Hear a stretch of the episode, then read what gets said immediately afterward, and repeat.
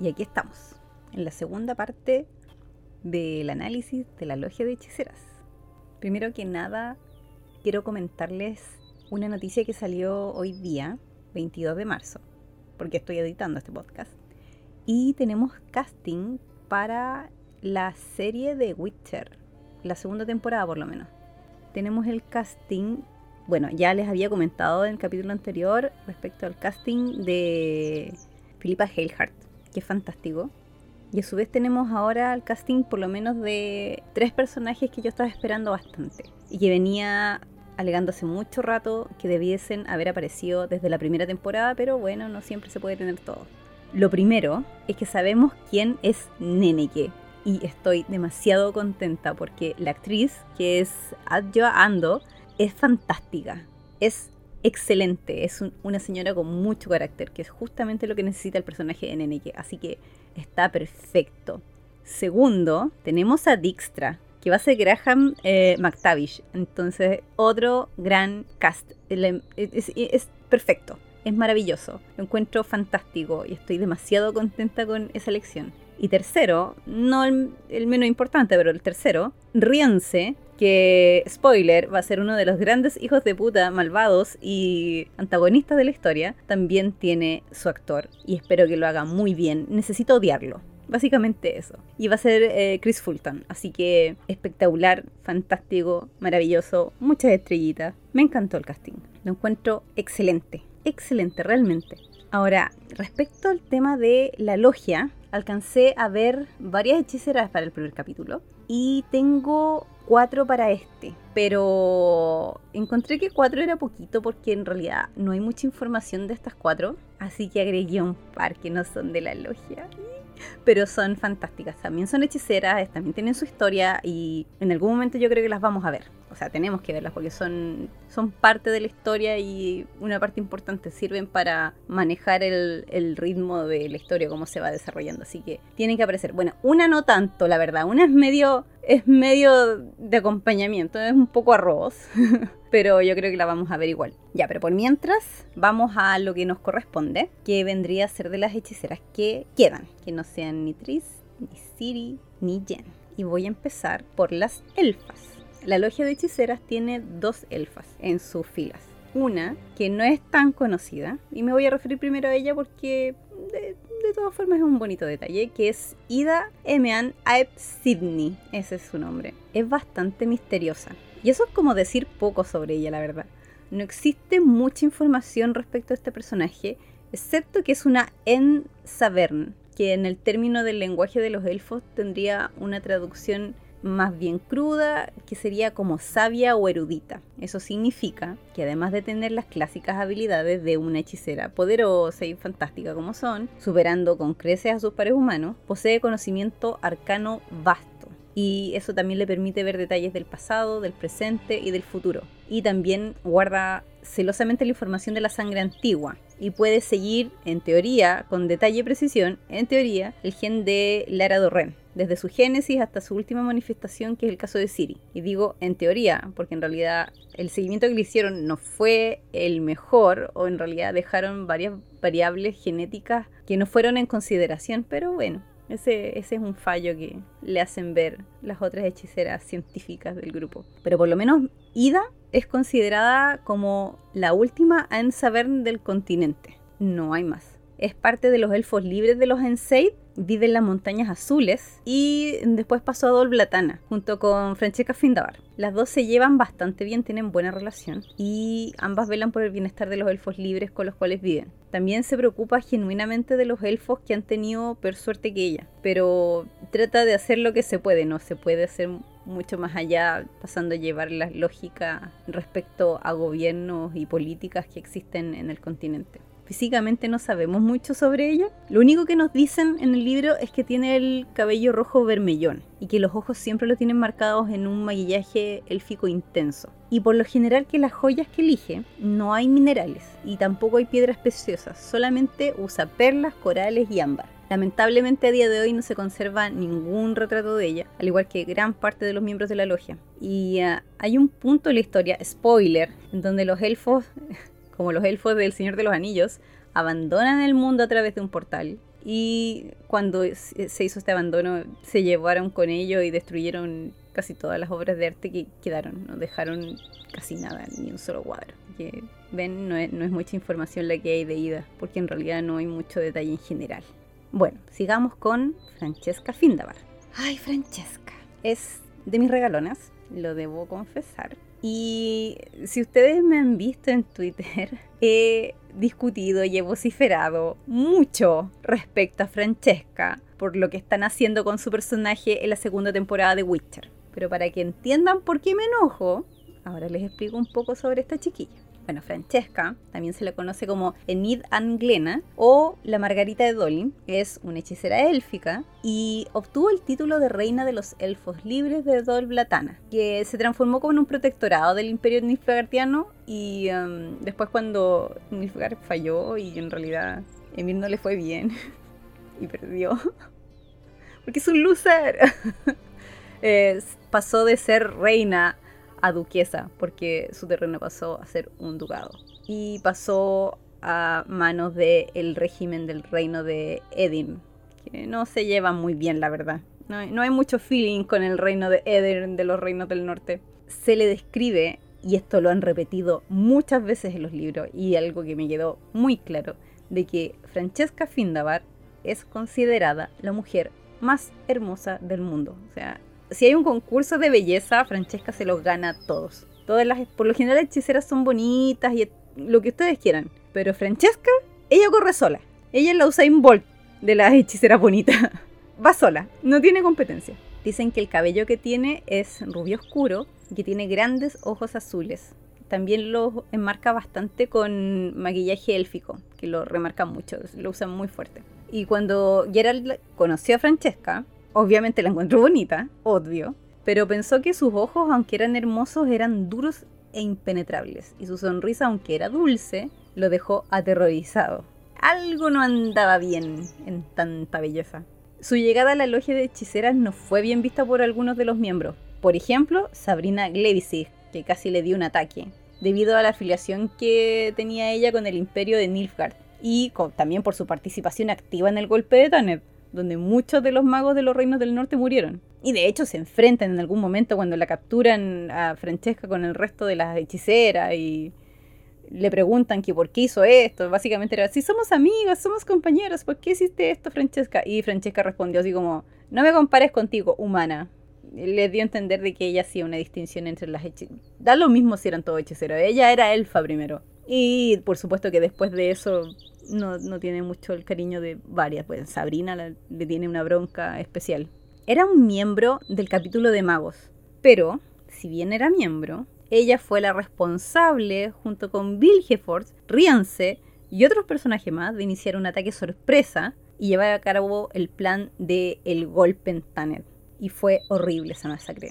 Francesca se hizo cargo de infiltrar un gran grupo de elfos rebeldes, los Scoyatel, abriendo una de las entradas que existía en el interior de la isla, eh, como en la base, que daba hacia Karstang, que es como la ciudadela que está fuera de, donde está Tane, de donde está el edificio de Aretusa. ¿Se acuerdan que les hice como un comentario de que había como un pueblito y lo rodeaba y era como era como encerrado en anillos, por decir así, iba como en etapa. Entonces ella se encargó de que en la parte de Garstang, en la parte de abajo de Taned, abrió las puertas y metió una pila de tropas rebeldes que iban dispuestos a asesinar a todo el mundo. Es más encima considerando que era un grupo de magos que no podían usar magia porque había una barrera antimagia dentro. Entonces le iban a tener muy fácil. Los magos nunca han sido expertos en pelea cuerpo a cuerpo, excepto Vilgeforce, que el pelotudo sí le daba por pelear como físicamente también y era bueno peleando y era bueno como mago. Las hacía todas. Es un desgraciado. Bueno, asimismo, dentro de las condiciones que le impuso Emir para ser proclamada reina de los elfos libres y tomar Doblatana como su reino, eh, estaba la de mantener a los grupos de elfos eh, rebeldes, los Scoia'tael, en constante pie de guerra contra los reinos del norte. Ahora, ¿por qué quería esto? Porque así los desgastaba, provocaba bajas en los reinos del norte y los mantenía ocupados con todas estas refriegas pequeñas mientras él preparaba la invasión del norte. Filavandrel, que actúa como consejero de Francesca y de hecho aparece en una de las primeras historias de Geralt y creo que también aparece en la serie. Bueno, actúa como consejero de Francesca y le indica que le debería llamar a los de Scoyatel, a las ardillas que también le dicen, que se encontraban guerreando en ese momento en Temeria, en Redania y en Cadwen, para que se replegaran en Doblatana, cuando ya tenían control de la tierra y ya era como reino, para poder tenerlos como ejército propio y defender las fronteras de su nuevo reino. Ante lo cual Francesca se negó, estaba llorando, porque era un sacrificio que tuvo que hacer, porque si hacía eso eh, traicionaba las condiciones que le había impuesto Emir. Y el problema es que si las traicionaba, lo único que iba a significar es que iba a perder el reino que tanto le había costado obtener. Así que si para eso tenía que hacer sacrificios como el mencionado, los iba a hacer. Si se tenía que morir gente, lo iba a hacer. No los iba a llamar. Y eso fue un momento bien triste porque Pila le tira una frase como que Dios te perdone porque yo no puedo. No le dijo eso, pero fue un equivalente, digo, porque el costo fue bastante caro. Se pagaron hartas vidas de elfos ahí con ese canje que hizo Francesca, pero en su momento lo vio como que era la única opción que tenía, así que nada que hacer. Ahora, para el golpe de Tanner, Francesca lanzó un hechizo de compresión y se lo lanzó a Jennifer. ¿Eso qué significa? El hechizo de compresión significa que, bueno, arroja el hechizo, duh, y la persona la transforma en una figurita de jade. Arrojó el hechizo, la transformó en la estatua y se la guardó en el escote. Nadie se dio cuenta que estaba en el escote. Se la llevó y la tuvo escondida hasta que tuvo el momento de presentarla a la logia de hechiceras como una de sus candidatas. En su momento, cuando Filipa está armando la logia, le encarga tanto a la hechicera que había contactado en Nilfgaard como a Francesca, que era elfa, que buscaran por sus tierras y con su gente si es que querían ingresar a alguien más en la logia. Y entonces la chiquilla de Nilfgaard dicen, sí, yo tengo una candidata. Y Francesca dice, yo tengo dos candidatas. Fue como, ok, perfecto. Aparecieron con las candidatas. Y cuando apareció Jennifer, todo el mundo dijo, ¿qué pasó aquí? Nadie se lo creía, porque todo el mundo la había dado por traidora o por muerta. Una de dos, porque después del golpe de Tanet simplemente desapareció. Y desapareció porque Francesca la transformó en una estatuita y se la llevó. De hecho, desde que la descomprime, porque aparte que el hechizo de descompresión es bastante gráfico, como que, bueno, obviamente la transforma en, estado natural, obviamente no tiene ropa, así que como que de hecho la, descomprimió en un baño, lo más parecía un baño en el Doblatana. Vomitó todo, porque la compresión como que también comprimió su órgano interno. Así como, respira, necesito ver que tus pulmones estén bien. Es el nivel de daño que puede provocar el hechizo. Cuando ya comprobó que estaba bien y que le funcionaba la cabeza y que no se había vuelto loca con la compresión, la presentó como candidata. Y desde el momento que la comprime hasta que la descomprime, pasaron 47 días. Fueron 47 días donde todo el mundo o la dio por traidora en Nilfgaard o la dio por muerta. Entonces cuando apareció fue como un gran shock. Ahora, después de esto, Jennifer se acuerdan que estaba medio histérica en la segunda reunión de la logia que es cuando le hicieron su acto de presencia, etc. Porque estaba buscando y estaba desesperada por encontrar y rescatar a Siri. En ese momento lo estaba pasando muy mal. Así que lo que hizo fue que se escapó y todo el mundo trató, a ver, no de bajarle el perfil, porque claramente Filipa se puso histérica, pero entendían que era importante encontrar a Siri por la importancia que tenía la chiquilla y la sangre que lleva en las venas. Así que en ese sentido, Francesca hizo su aporte en la logia, habló del tema de la sangre antigua, pero no, no se hizo mucho más, no hizo mucho más ruido. Excepto que al final, como les comenté, se transformó en duquesa, tuvo un y después cuando todos los elfos se fueron, junto con Ida agarró sus cosas y se fue. No la vimos nunca más. Tampoco quedaron cuadros de ella en ningún registro de imagen o fotográfico o lo que sea como para comprobar que fuera la mujer más hermosa del mundo, pero eso fue lo que quedó escrito y con constancia verbal y no verbal. Y esa fue la historia que se mantuvo hasta mucho más adelante. Ahora, ¿por qué tengo tanta bronca respecto a Francesca Findabar en la segunda temporada de Witcher? Es que cuando se filtraron fotografías del personaje, estaba embarazada, como de 8 meses. Y eso para el lore de la historia es total y absolutamente imposible. Ahora, ¿por qué es imposible? ¿Se acuerdan que en el capítulo cuando hablo de los elfos había mención de que los elfos solamente podían procrear jóvenes porque después ya no podían? Pasados los 100 años es imposible ya que empiecen a procrear, tiene que ser antes. El problema es que a la altura de la historia que estamos hablando, Francesca Findabar tiene entre por lo menos 200 a 250 años, si no es que más.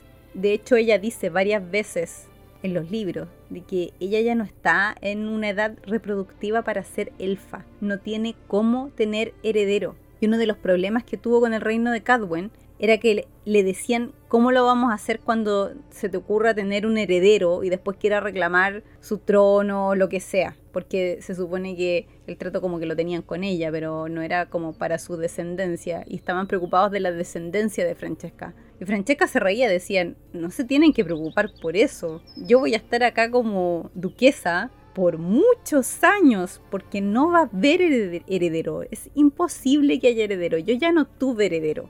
Ese no debiese ser ningún tipo de problema a considerar para el reino de Cadwen. O sea, eso es, eso es totalmente descartado en la mente de todo el mundo. Ahora entienden por qué me enojé tanto cuando la vi embarazada de 8 meses. Porque no tiene por dónde. Ella misma dice que no puede tener hijos a esa altura, que es imposible. Y lo primero que hacen es mostrarla enferma de embarazada. No. No sé qué van a hacer con esa parte de la historia. Francamente no tengo idea y no sé cuál es el motivo de por qué embarazar a alguien que técnicamente no se puede embarazar. Así que esperemos que sea una idea clever para el desarrollo de alguna parte de la historia, pero por lo menos ya tengo súper claro que la parte de los elfos en Dol Blatana y de Francesca como duquesa, como reina en este caso, cuando estaba Nilfgaard dando vueltas era reina, y después cuando ya pierden la guerra es duquesa, da lo mismo. Pero esa parte del hilo se va a perder, porque no hay heredero no hay descendencia. Pero qué diablo, esa es una licencia artística y veamos qué van a hacer. Pero por Dios que no me calza. Bueno, como no me queda más material de las hechiceras élficas, voy a tener que proseguir con otra hechicera que me cae muy bien, porque tiene un nombre que me gusta mucho. Viene de cerca el comentario, no me importa. Voy a hablar de Margarita Loxantil, porque es mi tocaya, porque los amigos le dicen Rita, igual que a mí. Poco se habla de este personaje porque, al igual que varias hechiceras de la logia, no hay mucho material que hable en detalle de ella. Lo que sí existe son ciertos diálogos y descripciones de otros personajes que hacen de la imagen de esta hechicera como para que sea un poco más completa. Ahora, lo que sí sabemos es que es una hechicera de gran talento, que llegó a ser rectora de la escuela de Aretusa una vez que Tisaya dejó el cargo de rectora. El don mágico que tiene viene de familia, porque tiene una antepasada que es Ilona Loxantil, también fue alumna y licenciada de la escuela y fue asistente de Tisaya de Bris hasta que metió la pata, se hizo amante del príncipe Amabet de Temeria cuando tenía como 17 años y mediante la hechicería arruinó el compromiso del príncipe y la princesa de, eh, Deidre de Cadwen. Pésimo. Así que a consecuencia de la metedura de pata, Ilona quedó bajo arresto domiciliario en la escuela y aún con esos pésimos antecedentes logró graduarse y su retrato de hecho está colgado en la escuela como ejemplo de una de las grandes alumnas de Aretusa. Lo que podría haber sido una desventaja clara para Margarita debido a su historia familiar no fue un impedimento para que se reconociera su talento y accediera al puesto de rectora cuando se dio la oportunidad. Ahora, me llama la atención de que tanto Margarita Loxantil como Sabrina Clevisi, que voy a hablar más adelante de ella, tengan eh, ancestros que hayan sido alumnos también de la escuela de Aretusa y que se hayan graduado de la escuela y que se hayan graduado como con honores también. Porque uno dice, ah, claro, pero si es hechicera, no sé, no puede tener hijos. Pero la regla de el no tener hijos y el de esterilizar a las hechiceras vino con Tisaya. Así que yo asumo que eso se empezó a aplicar desde que Tisaya llegó como rectora de la escuela y dijo, ok, nadie más aquí va a parir una guagua. Se operan todas. Por lo tanto, se explicaría que varias hechiceras tuvieran por lo menos antepasados que hayan estudiado en la escuela. Ahora, como buena hechicera que se aprecia, Margarita obviamente es reconocida por su belleza. Ella es rubia, de ojos claros, y según Siri, tiene una figura que haría sonrojar de envidia hasta las estatuas de mármol de las ninfas y de diosas. Y tiene la figura más linda, la cuera más linda de, todas. Bueno, según Siri, Siri he visto un par, así que puede que a lo mejor no sea tan así. A diferencia de sus congéneres de la logia, Margarita se considera a sí misma apolítica. Y lo mismo aplica para la escuela de Aretusa. No toma parte ni bando con ningún reino y solamente se centra en el desarrollo y el bienestar de las alumnas a las cuales quiere proteger, pero contra cualquier tipo de propaganda política que la lleve a sacrificar sus vidas por la patria, porque considera que sacrificar la vida por la patria es un desperdicio. Y de hecho lo dice textualmente, dice, la patria de mis muchachas es la magia, y eso es lo que les enseño. La escuela es su foco y su centro de atención y su misión dentro de la logia es la de preservar la magia a toda costa, más que usarla para fines políticos, que es lo que haría Filipa o Sabrina. Se podría decir que sus habilidades mágicas son mejores que la de las colegas humanas que tiene, considerando que esto es un ejemplo.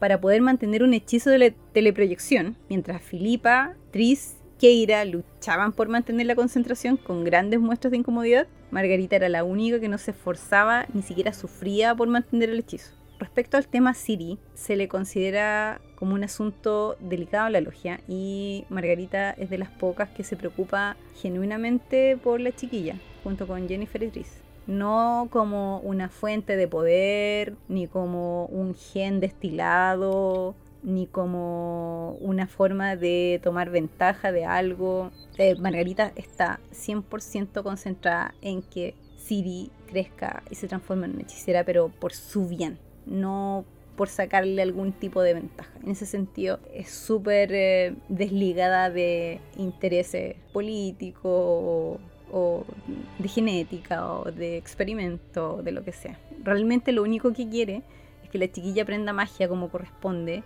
y que sea una gran hechicera, desarrollando todo su potencial y aún más sabiendo que ese potencial es más grande que cualquier talento que haya pasado por la escuela.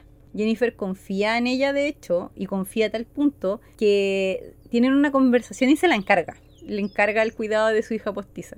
Así como, Margarita, porfa, esta es mi hija, te la encargo, vela por ella, que se porte bien, que estudie. Y por supuesto que Margarita le dijo, pero olvídate, o sea, déjala conmigo, conmigo va a estar bien, tú no te preocupes. Ese es el nivel de, de confío a mi hija, considerando que hay una cantidad de gente ridícula que la quiere usar para muchas cosas. Y ella se la entrega como de forma voluntaria, porque sabe que va a estar en buenas manos.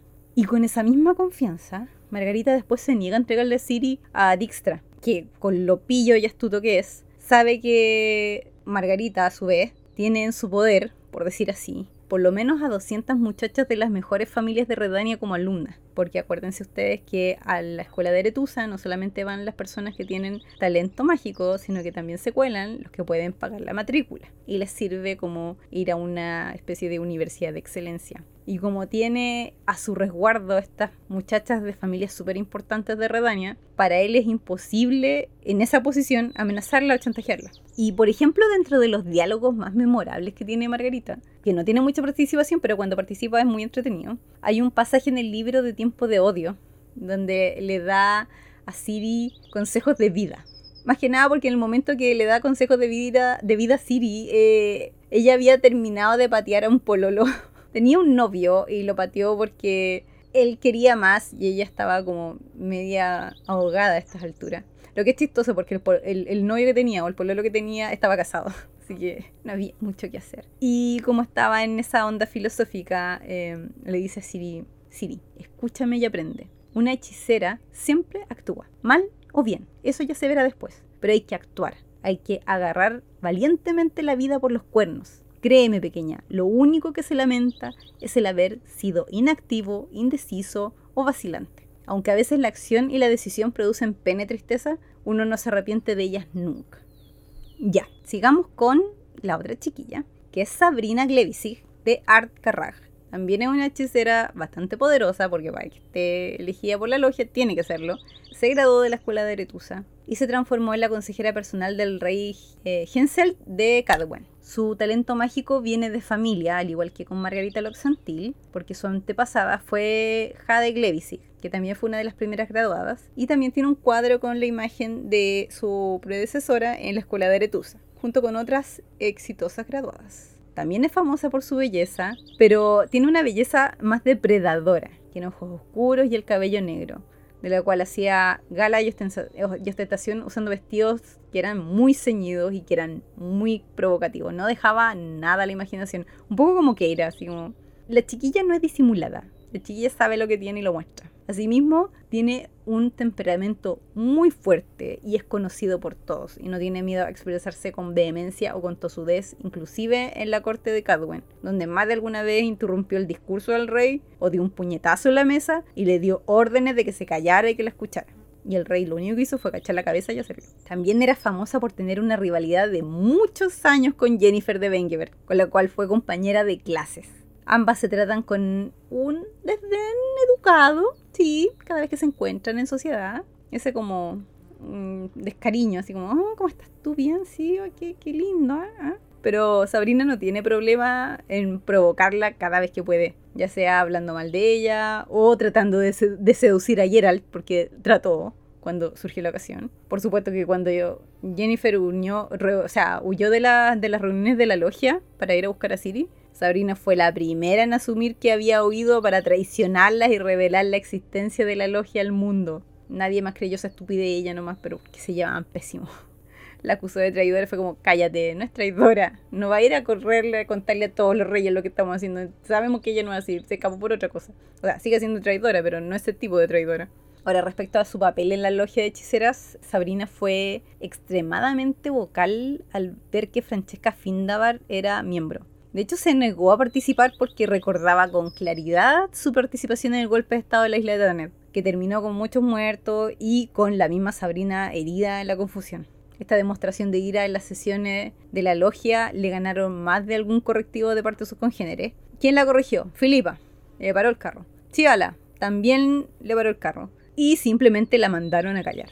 Y de todas formas, Sabrina, haciéndolo por porfiada y obstinada que era, decidió seguir dando muestras de su descontento. Independiente que la mandaran a callar o no. También su descontento es evidente frente a las dos hechiceras de Nilfgaard, a quienes no considera de fiar por servir al emperador Emir, recordando constantemente la batalla de Soden, donde muchos hechiceros de los reinos del norte perdieron también la vida repeliendo la invasión nilfgaardiana. Se podría dudar de su lealtad a la logia considerando sus fuertes lazos y predominante influencia en Cadwen, pero como en algún momento explica la misma Francesca, Dice que Sabrina Glevisig no va a renunciar jamás a la influencia política que tiene, pero no traicionaría la logia, porque le atrae demasiado el poder que da estar en la logia. Y si bien considera que el hecho de que la logia esté compuesta solo de mujeres, piensa que es más bien por la inclinación sexual de Filipa que por otra cosa. Igual decide en el fondo que es una decisión correcta. Ella considera que los hombres son psíquicamente inestables, demasiado dados a las emociones, y no se puede contar con ellos en momentos de crisis. Lo cual es un poco chistoso porque ella es bastante explosiva.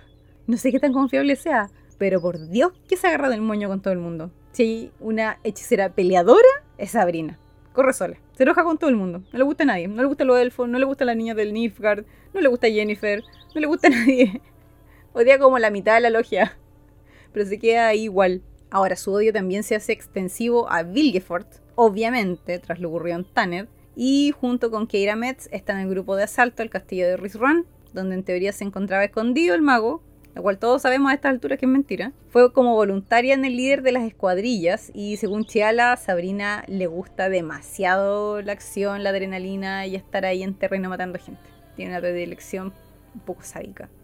También Sabrina muestra abierto descontento por las leyendas y las profecías élficas, porque siempre las tacha de cuento, de fantasía, y que no hay que prestarle atención. Con todo esto de Siri, ella piensa que son cuentos de viejas, digo, no, una mentira y tampoco entiende la importancia que tiene su genética o el potencial que tiene su sangre. Así que la descarta de inmediato como potencial ventaja para la logia. Bueno, técnicamente ahí cubro nueve hechiceras de la logia. Me quedan tres para completar las doce, como los apóstoles. Pero es muy poquito. Y de hecho hay otras hechiceras que son bastante buenas y son poderosas y no son parte de la logia.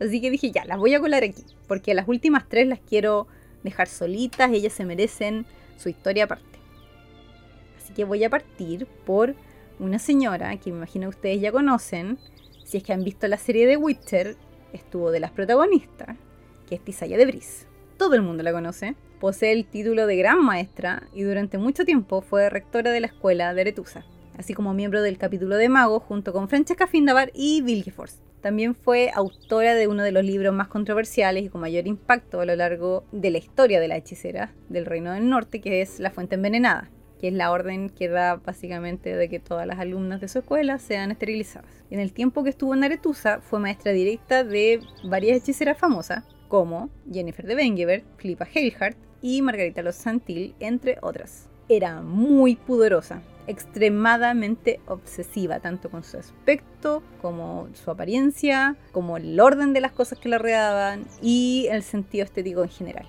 y lo hacía con todo, o sea, hasta el último día de su vida lo hizo así, ese era el nivel de obsesión. Tenía una mirada penetrante, una voz fría y sonora y una mente totalmente analítica.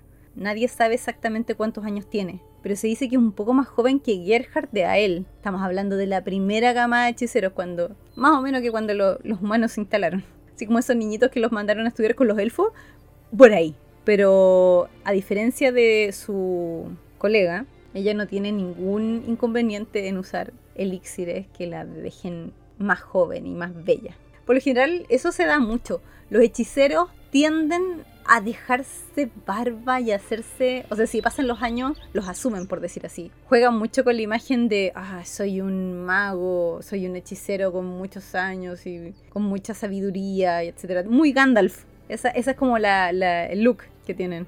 Pero las hechiceras son, en ese sentido, no sé si más vanidosas, pero por lo menos tienen la intención de verse por lo general siempre jóvenes y bellas, aunque no lo sean. También es la única hechicera de la Galería de la Gloria en la escuela de Aretusa que sigue con vida. Previo al conclave de magos en Tanet, Tisaya junto al resto del capítulo visitaron a Vilgefort para consultar por las acciones de los reinos del norte contra la invasión del Nilfgaard. Y ahí Tisaya notó, cuando pasó por el taller de Vilgefort, que el mago tenía su equipo oculto por un hechizo de camuflaje. Ahora, el hechizo era de alta dificultad, pero la gracia de ser una gran maestra y de ser de las hechicera más antigua del mundo, es que para ella ya no hay ningún problema con ningún tipo de velo o hechizo que exista como para tapar o esconder algo. Lo vio de inmediato como si estuviera ahí a plena luz. Le interesaba bastante saber en qué trabajaba últimamente el mago y se enteró que los aparatos que había visto habían sido utilizados hace poco y que servían para localizar la situación y la localización de personas perdidas, usando el método de la psicovisión, que se basa en cristal, metal y piedra el hechicero estaba buscando a alguien. Y más tarde, leyendo su pensamiento, no se le escapó nada. Y se dio cuenta de que él estaba buscando a Jennifer de Bengeberg. Intuía que había algo en el actual de Vigefort, algo le pareció raro. Pero pensó para sí misma que el capítulo iba a ser lo que él ordenara, disimulando la orden bajo el aspecto de consejo. En eso, Vilgefort era un experto. Todos somos peones en su tablero de ajedrez. Subió hacia arriba, creció, nos cegó a todos con su brillo, nos ha sometido a todos. Somos peones en su juego. Es un juego cuyas reglas no conocemos. Y de hecho muchos salieron perdiendo con el juego de Vilgefort. Durante el conclave de magos, Tisaya y Margarita se encontraron con Siri en el pueblo de Gortzvelen, cuando la chiquilla paseaba a la espera que Jennifer terminara una reunión que tenía en ese momento con el banquero del pueblo. La pajarita de Dios, o sea, Siri, se le ocurrió activar un amuleto de invisibilidad. Pasaron cosas y activó el amuleto. Y este hecho lo detectó de inmediato Tisaya, quien pensó que era una adepta de la escuela de Aretusa que se había escapado. De hecho, la encontró, la agarró y Siri, por supuesto, que es chora y tiene personalidad y le dijo una pesadez. Entonces, ¿qué decidió ella? Echarle un hechizo de parálisis y Siri se dio cuenta de inmediato todo iba mal, hasta que por fin se aclaró el malentendido por parte de Jennifer. Y ahí Tisaya eh, descubrió junto con Margarita que Siri venía con Jennifer y pasaron la tarde conversando en el sauna de la posada más cara del pueblo. Y ahí nos enteramos y se le reveló que Siri iba a estudiar en Aretusa bajo el cuidado de Margarita. Ahora, cuando finalmente el conclave se llevó a cabo, fue idea de Tisaya que Jennifer presentara a Siri con los otros magos, porque empezó a profetizar hechos inmediatos y a corto plazo. Ahora, cuando Tisaya se dio cuenta del golpe, decidió quitar el aura de antimagia que cubría Garstan. Ahora, ¿por qué lo hizo? Porque cuando estaban en la sala del consejo, no creyó en la información que le dio Filipa respecto a la tradición de Francesca, Vilgefort y otros magos. Pensó que Filipa había tomado la delantera, por decir así, y pensaba que provenía de la infinita ambición que tenía Doña Lechuza por eh, sus fines políticos. Así que lo que hizo fue neutralizar las cadenas de dimerita que retenían a los magos. Todos los magos que se consideraban traidores, comillas, y que Filipa ya había capturado en ese momento. Y cuando hizo eso, ardió Troya, porque evidentemente atacaron de vuelta y se dio cuenta de su horror cuando la batalla ya se desató de forma rampante por ambos bandos. Y durante el golpe de la isla de Tanet, lo que sí pudo hacer un poco para calmar su espíritu fue que llegó a transportar a Gerald, que en un momento estaba muy grave. Y lo que hizo fue tomar a Gerald y a Tris, que fue la que le pidió ayuda, y los teletransportó lejos de la isla de Danet y de los soldados rodanos que venían en camino. Ahora, tras esos acontecimientos, se dio cuenta de que había metido full la pata. Había mucha gente muerta por culpa de lo que ella había decidido en ese momento. Se dio cuenta de que pensó que tenía todo calculado y que veía todo, pero en realidad estuvo ciega a muchas cosas. Se dio cuenta que con sus acciones, además de matar a mucha gente que conocía, también hizo sufrir a la gente normal, que para ella era un gran tema. Ella sentía que la responsabilidad como hechicero era también cuidar de la gente que no tenía magia y que simplemente vivía su vida. Así que la culpa se la comió y lo que hizo fue cometer suicidio. Se cortó las venas y lo único que dejó fue una carta de despedida y la firmó con su nombre de verdad, porque su nombre no es Tisaya de Bries. Su nombre de verdad, el que le dieron sus papás, era Alondra. Ahora su muerte, junto con otras personas que también cayeron en ese golpe, marcó el fin del Consejo de Magos. Y esto también dio paso a que naciera la logia. Ahora, respecto a otros magos, hay, y hechicera en este caso, hay una hechicera que tiene un rol muy chiquitito, que es Lidia van Bredevort. Ahora, ¿cuál es la gracia de Lidia? Casi no se nota, es casi como un pie de nota. es, muy casi inexistente, ¿no? no te das cuenta que existe la chiquilla. Y de hecho su personaje siempre se pensó así. Y todo el mundo pensaba lo mismo de ella. Y esa es su historia. Y así termina también, es muy triste. Es hechicera, es una excelente pintora. De hecho, casi la mayoría de los cuadros que ahora estaban ahí colgados en, en Tanner y en Aretusa eran de su autoría. Y de hecho hay muchos cuadros que se colgaron en la Galería de la Gloria, en la Escuela de Aretusa, que fueron pintados por ella. Ahora, la gracia de ella es que era asistente personal y secretaria de Vilgefort. Tenía una cara muy extraña. Tenía ojos muy bonitos y expresivos, pero su cara era extraña. Las personas que la conocían, por lo general, tenían que controlar su reacción al verla, porque la extrañeza de su cara se debe a que la parte inferior del rostro en realidad era una ilusión, un hechizo potente de ilusión, de los más fuertes, pero una ilusión. Estaba hábilmente colocada y era difícil de penetrar incluso para ciertas personas con mayor poder de rango. Pero se podía de todas formas, pero tú la mirabas y decías algo raro pasa con ella. Cuatro años antes de los acontecimientos de Sangre de Elfo, más o menos, Lidia, ante la insistencia de Vilgefort, había participado en algunos experimentos que habían realizado con un artefacto misterioso que habían descubierto en una necrópolis. Resultó que el artefacto estaba maldito y cuando se activó por única vez, tres de los cinco magos que participaron murieron en el acto. Un cuarto perdió los ojos y las manos y se volvió loco. Lidia escapó de eso con quemaduras, con una mandíbula totalmente destrozada y mutaciones en la garganta y la laringe que resistieron obstinadamente todos los intentos de regeneración. Por eso la telepatía era su única forma de comunicación. Ella no podía hablar. Después de eso quedó imposibilitada de hablar. Estaba también perdidamente enamorada de Vilgefort.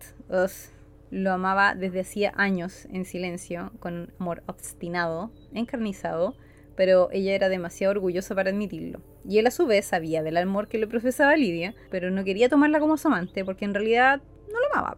Y era demasiado orgulloso y lleno de principios, así que era una situación sin esperanza, pero estable. Y eso, por lo visto, le satisfacía a los dos. Murió, probablemente por su propia mano y por orden de Vilgefort, durante el golpe del estado de la isla de Tanner. Problema es que cuando muere, la ilusión que había ocultado el rostro monstruoso que tenía con ese resultado del experimento fallido se disipa y su verdadero rostro es revelado para el horror de todos, que se imaginaban que había algo malo detrás de la ilusión, pero no todos lo podían ver.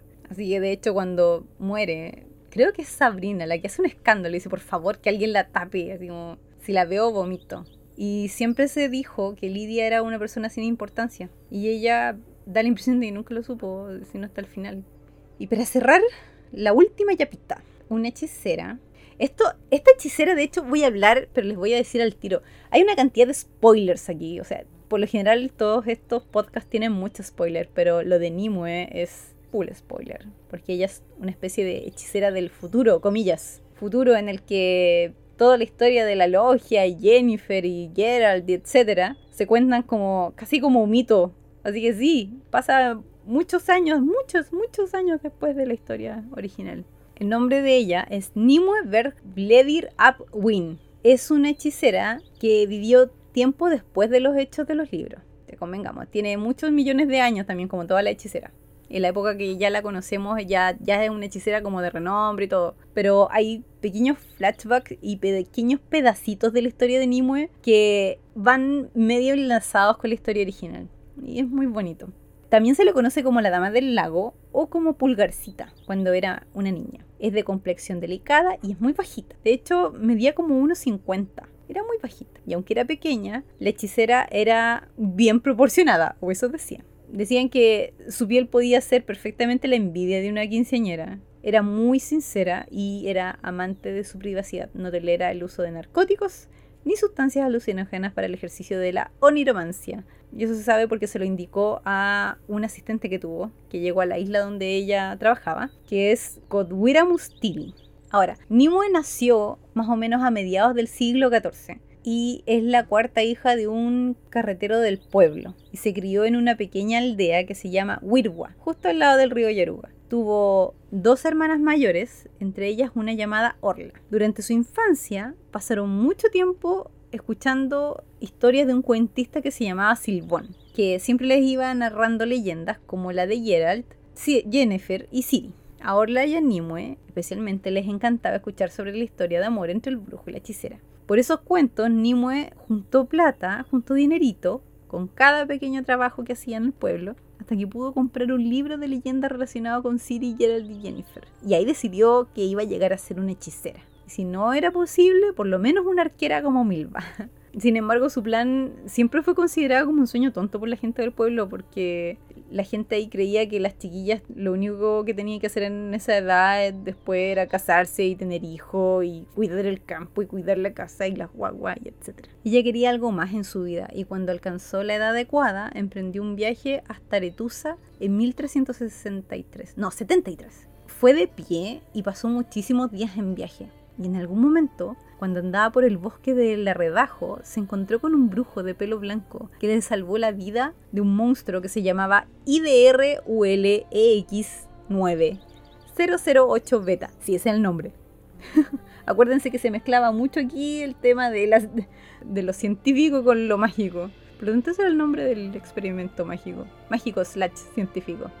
Caminaron de hecho eh, Nimue y este brujo de pelo blanco una parte del trecho juntos y Nimue lo veía y lo veía y le comía la lengua hasta que en un momento le dijo, no, tú eres Geralt, tú eres Geralt de Rivia. Incluso tienes una yegua que anda contigo, que es castaña y que se llama Sardinilla. Tú eres Geralt. Pero antes de que pudiera seguir con el interrogatorio, el brujo hizo una señal y la durmió. Cuando despertó ya no estaba. Ingresó a la escuela de Aretusa en su segundo intento. El primero falló, en el segundo lo logró. Mientras estudiaba en la escuela de Aretusa, tuvo que esforzarse el doble para poder equipararse a sus compañeras más preparadas, que eran hijas de nobles o de banqueros, porque ella venía de un origen humilde. No tuvo tanto tiempo para investigar el mito de Siri cuando ya estaba estudiando, porque tenía que dedicarse a sus ramos y trabajar el doble que el resto. Pero apenas tenía un tiempo, lo dedicaba a esas leyendas. Gradualmente, esta fascinación fue disminuyendo hasta que un día, mientras tenía sexto con un chiquillo que conocía, a la orilla de un lago, sintió una especie de perturbación en el aire, una perturbación mágica o que tenía indicativos de magia. Y de la nada, de la nada, apareció Siri en un caballo negro. Ahora, ¿por qué hizo eso? Porque esto es como spoiler de la historia de Siri, pero bueno, y en todo caso ustedes lo saben. Siri tiene la capacidad de viajar en el tiempo y el espacio. Entonces, no simplemente Siri va de una, de una dimensión a otra, Siri también viaja en el tiempo, hacia adelante o hacia atrás. Ella no tiene problemas en ese sentido. Se mueve en el tiempo que ella quiere. Por lo tanto, mientras hacía estos saltos de mundo en mundo, de dimensión en dimensión y de tiempo en tiempo, apareció en la ciudad o en, la tierra que ella quería, que era el continente, pero en un mal tiempo. Porque era mucho más adelante del tiempo que ella quería llegar. Ahora, esto venía, venía en esta especie de carrera fréndica porque se venía escapando de los elfos de Aenel. Y cuando vio a Nimue, eh, que estaba, eh, la, estaba pasando bien la chiquilla y notó que no era el lugar al que quería llegar, Siri la vio y se disculpó. Como, sorry, no te quise interrumpir. Y volvió a saltar a otro espacio-tiempo. Y Nimue quedó totalmente choqueada. Dijo, ¿qué es esto? Ese era Siri. no, quedó mal. Eh, más encima, el tipo estaba como con cara de lo estás pasando bien. Y ella estaba literalmente como con un ataque. Estaba hiperventilando porque había visto a Siri. Y no se pudo concentrar porque estaba en otras cosas. Entonces, ¿qué pasó con esto? Se reavivó su obsesión por la leyenda. Y después de muchas noches de oniromancia de su asistente, porque se empezó a dedicar a la, oniromancia, que era lo más parecido a lo que podía llegar a, a los hechos reales. Entonces, había esta chiquilla que era su asistente, le mostraba un cuadro o alguna pieza con alguna parte de la historia de Siri, de Jennifer o de Gerald y le decía, por favor, mira esto, concéntrate y en la noche lo que sueñes me lo cuentas. Esa es la gracia de la niromancia, que no es solamente un sueño, sino que pueden viajar también un poco a través del tiempo y el espacio y ver estas escenas puntuales mientras tengan el aliciente o, la base para poder verlo. Así que después de muchos intentos, varios que fallaron, Siri vuelve a aparecer frente a la hechicera. Y en ese momento Nimo estaba preparada porque sabía que en la etapa que encontró Siri, según lo que ella había investigado, lo más probable es que Siri estaba buscando su camino a casa. Y lo que le pasó a Siri es que estaba perdida porque no sabía cómo llegar a su casa, ni a su tiempo, ni a su dimensión. Por eso saltaba de un lado a otro. Así que cuando finalmente coincidieron de nuevo, Nimo estaba totalmente preparada y tenía un espejo mágico. Y tenía, junto con su espejo mágico, un tapete que mostraba el castillo de Stiga, que a esas alturas, que era el momento en donde vivía Nimue, sabía que en Stiga estaba Vilgefort torturando a Jennifer. Y ahí es donde tenía que llegar Siri para completar la parte de la historia, porque contaban la historia que Siri había llegado y contaban que Geralt había llegado y todo desemboca en ese castillo, con ese tipo, con estos personajes. El problema es que había que encaminar a la chiquilla, porque estaba perdida. Entonces, ¿qué hizo Nimue? Activó el espejo, el espejo a su vez activó la imagen que mostraba este tapete, lanzó el hechizo correcto y abrió un portal exacto para que Siri por fin llegara a su destino y dejara de saltar le dice que se cierre la rueda del tiempo, que la serpiente Uroboros clave sus dientes en su propia cola. Ve, corre. Y por supuesto que Siri ve esto, entiende. Corre, y ahí llegamos a la última parte de la historia. Ahora, muchos años después, aún interesada en la historia de Siri, para poder llegar a todo esto, se recluyó en una torre privada en la isla de Inis Vitre, en el lago de Loeblest. Era un lugar casi legendario en el que solamente podían residir unos pocos elegidos, y ahí Nimue se dedicó a coleccionar imágenes, libros y pinturas sobre esta leyenda, que retrataban toda la vida de nuestro escuadrón heroico. Y la persona que le ayudó, como les había comentado, era esta asistente, que era Kodwira Mustili, que era una oniromántica, y ella le ayudó durante todo este proceso a buscar la verdad y a completar la historia a través de los sueños. Así que esas eran mis tres chapitas. Entonces teníamos a Ida, teníamos a Francesca, teníamos a Margarita y teníamos a Sabrina. Pero como eran historias cortitas, dije, ah, mira, alcanzo a calzar a Tisaya, a Lidia y a Nimue, que la verdad es que no tenía dónde más ponerlas a las pobrecitas.